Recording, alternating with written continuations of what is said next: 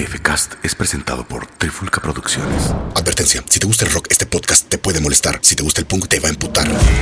Muy buenas, queridos podescuchas, pandrosidades de esta contaminada Ciudad de México, porque es desde ahí donde nos encontramos muy gustosos de traerles a ustedes el podcast número 3. Gracias a todos por sus comentarios, puntadas y mentadas. Puntadas, ese término lo usaba mi papá. Pero bueno, ya estamos nuevamente y sí, tenemos que hablar de un tema inevitable. El tema favorito para explicar mejor la segregación musical, donde todos los rockeros, metaleros, escaseros, bueno, hasta los gruperos se sirven para atacar a eso que llaman Reggaetón. Es esa música de ritmo monótono, pocas notas, con letras misóginas llenas de ignorancia y autodestrucción. Pero tranquilos que no estoy hablando del punk, y sé que esto puede parecer una obviedad, pero no tanto como lo estás imaginando.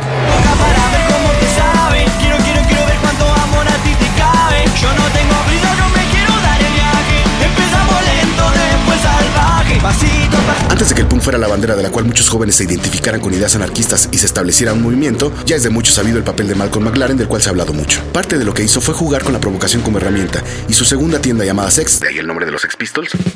Nine, una incitación a exponer pensamientos colectivos de manera visible a través de la indumentaria. Toda la relación que hay entre el punk y McLaren está en internet o en la memoria de los mayores de 35 años que gustan del género. Pero más allá, hubo un momento donde incluso para el diseñador inglés, los Sex Pistols y el ideal de provocación se sintieron rebasados por el fenómeno de masas que significaba. Originalmente, en palabras del mismo McLaren, La idea era obtener todas las ganancias en el menor tiempo posible. Pasada esa euforia con los integrantes envueltos en escándalos de drogas y feminicidios, la bomba ya había estallado en las billeteras de la industria, así que la vaca sigue dando leche hasta nuestros días. Es cierto que centenares de bandas fueron redirigiendo los ideales, lucharon contra dificultades y sobre todo con la censura, como el resto de las expresiones ligadas al rock. Unas más que otras, pero durante décadas los jóvenes siempre han sido señalados por eso, por ser jóvenes. El punk es un don con más de 40 años y como tal los prejuicios que ha ido desarrollando lo han terminado por definir.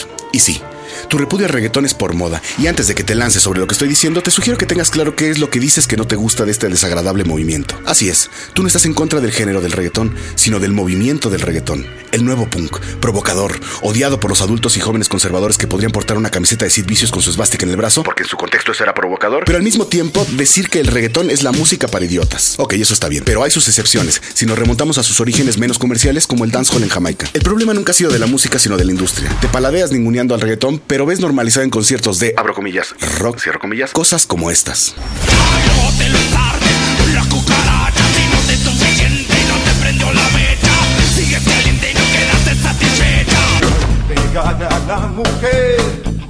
Para que sepa quién es el hombre.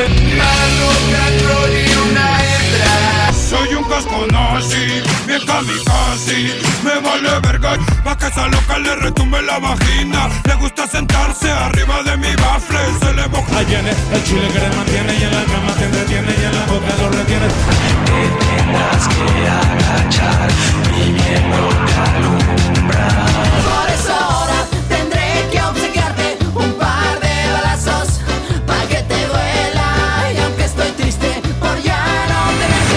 Y ok, ¿No todos? ¿Ya se disculparon públicamente con la generación de cristal que piensa que si las cosas no se mencionan desaparecerán por magia? A la industria, como todo negocio, no le importa si te equivocas mientras su dinero quede en sus arcas. No finjamos, somos esa clase media que cada día gana menos, lo que nos permite apropiarnos de eslogans y memes anticapitalistas mentalmente económicos facilones antes que de los libros y el análisis. No analices.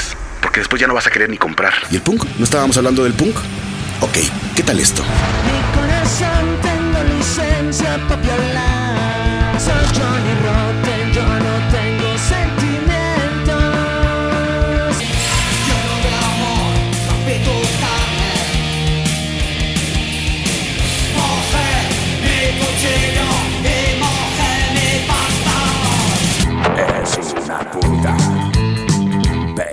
Pero bastante. Color a mierda y tu piel podrida. Eres una zorra que follas sin parar. Zorra, zorra, zorra. Las niñas bonitas cobran mucho más dinero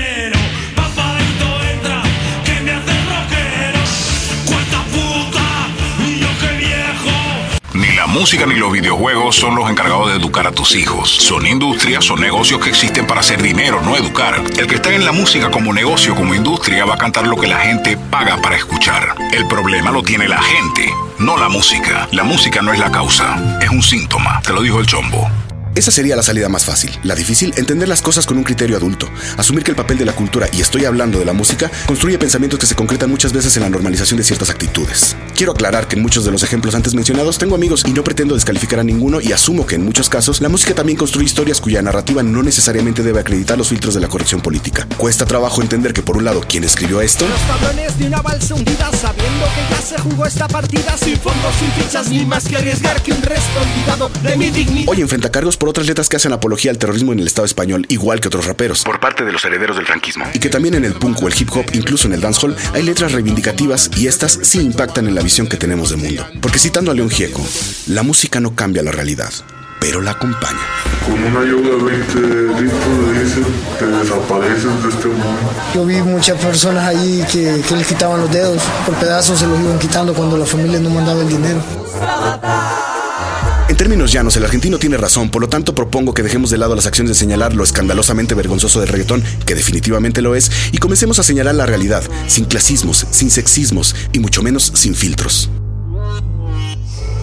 Veo venir una parvada de haters dispuestos a argumentar y a leccionar moral y éticamente, con argumentos que van desde mentadas y puntadas afilando los dedos, llenos de una extraña mezcla de grasita, de fritura y mocos. Con el culo te metas, hijo de tu puta madre. Pero esperen, si estás odiando es porque llegaste a este punto encabronado, porque las redes sociales no crearon hordas de idiotas, simplemente nos hicieron más visibles. Este podcast está patrocinado por Trifulca Producciones, o sea, nosotros mismos.